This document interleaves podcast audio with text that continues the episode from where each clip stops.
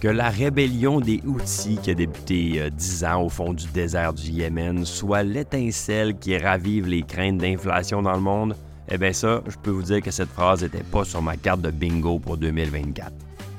Aujourd'hui, on va essayer d'explorer s'il s'agit d'un accident de parcours ou si ça peut avoir un impact durable sur les marchés.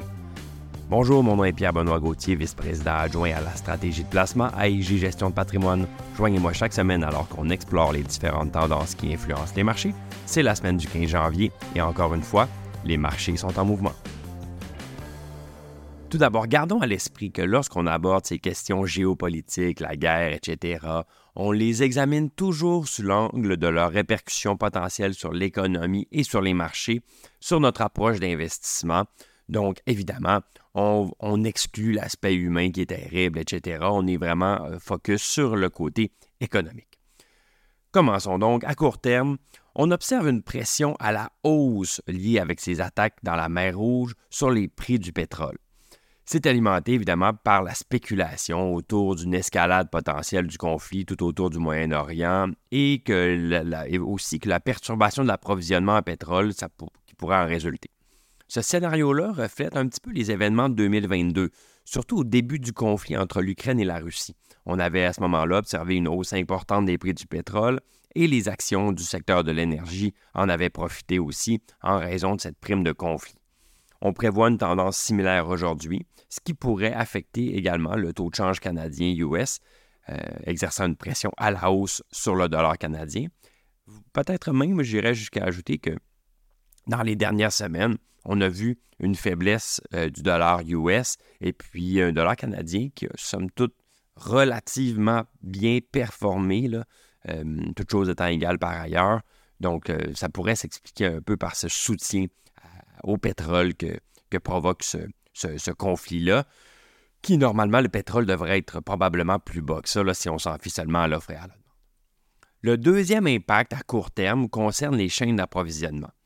Juste au moment où on était en train enfin de se remettre du désordre de la chaîne d'approvisionnement causée par la COVID, eh on est maintenant confronté à de nouveaux problèmes en raison de, l'interférence finalement des outils avec le, transport maritime. Les attaques contre les navires de transport ont contraint les compagnies à détourner leurs navires de la mer Rouge, ce qui fait qu'ils ont un itinéraire beaucoup plus long et beaucoup plus coûteux, en plus de provoquer des, euh, retards dans la chaîne d'approvisionnement, ce qui fait un peu un effet domino. Cette situation-là a entraîné une forte augmentation de l'indice mondial des coûts d'expédition des conteneurs de 40 pieds, qui est passé d'environ 1350 dollars euh, avant la crise à plus de 3000 dollars au moment d'écrire ces lignes. Et puis, euh, la situation a évolué très rapidement. Là, c'est, peut-être déjà plus. Il faut comprendre que cette perturbation des voies de navigation et de l'approvisionnement en pétrole euh, devrait exercer des pressions inflationnistes parce que les coûts d'expédition des marchandises et du pétrole, ben, lorsque ça grimpe, c'est une forme d'arme double tranchant pour l'économie. Euh, historiquement, les hausses de prix de pétrole ont été liées à un ralentissement de la croissance économique, étant donné que c'est une forme de taxe sur les consommateurs et ça contribue aux pressions récessionnistes. D'autant plus que ces pressions-là sur les voies de navigation, même si le conflit a lieu dans la mer Rouge, touchent à peu près toutes les voies de navigation l'augmentation drastique des coûts qu'on a parlé un petit peu plus tôt se, voit aussi sur la route entre euh, Los Angeles et Shanghai, qui est pourtant euh, pas euh, très très loin de la mer Rouge si vous sortez votre globe terrestre. Donc, même si on n'a pas encore atteint un niveau critique en termes d'influence de, ces, de, ces, deux facteurs-là, ben, c'est une évolution qu'on va suivre de près. La perspective qu'une inflation plus élevée pourrait inciter la Réserve fédérale à hésiter à mettre en œuvre ces fameuses taux, euh, réductions de taux, eh bien, malgré euh, est-ce, que ça va se produire, ça reste encore un point d'interrogation. Parce qu'il faut comprendre que les taux d'intérêt plus élevés ont peu, ou du moins, eh ben, peu, je pense que c'est, un, une exagération, n'ont pas d'effet sur les conflits au Moyen-Orient. Donc, jusqu'à présent, le marché semble être d'accord avec ça et pas particulièrement inquiet euh, de cette perspective et anticipe toujours des, baisses de taux très agressives, surtout suite aux derniers chiffres liés à l'inflation. Par contre, on l'a vu dans la, dernière, dans la dernière année, les attentes du marché en matière de taux sont très volatiles et c'est une situation qu'on va surveiller pour vous.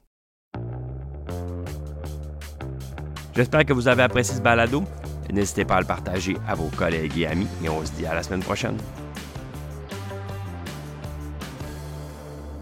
Le contenu de ce balado, y compris les faits, les perspectives, les opinions et les recommandations, ne doit pas être pris ni être interprété comme un conseil en matière de placement, ni comme une offre de vente ou une sollicitation d'offre d'achat de tout titre cité. On ne doit pas se fier sur le contenu de ce balado à quelque fin que ce soit, et IG, Gestion de patrimoine, n'est aucunement responsable de son utilisation.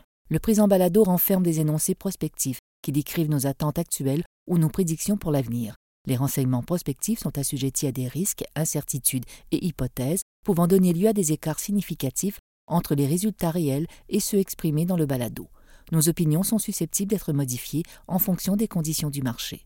Les placements dans les fonds communs peuvent donner lieu à des commissions ainsi qu'à des frais. Veuillez lire le prospectus avant d'investir. Les fonds communs ne sont pas des placements garantis, leur valeur varie fréquemment et leur rendement antérieur peut ne pas se reproduire.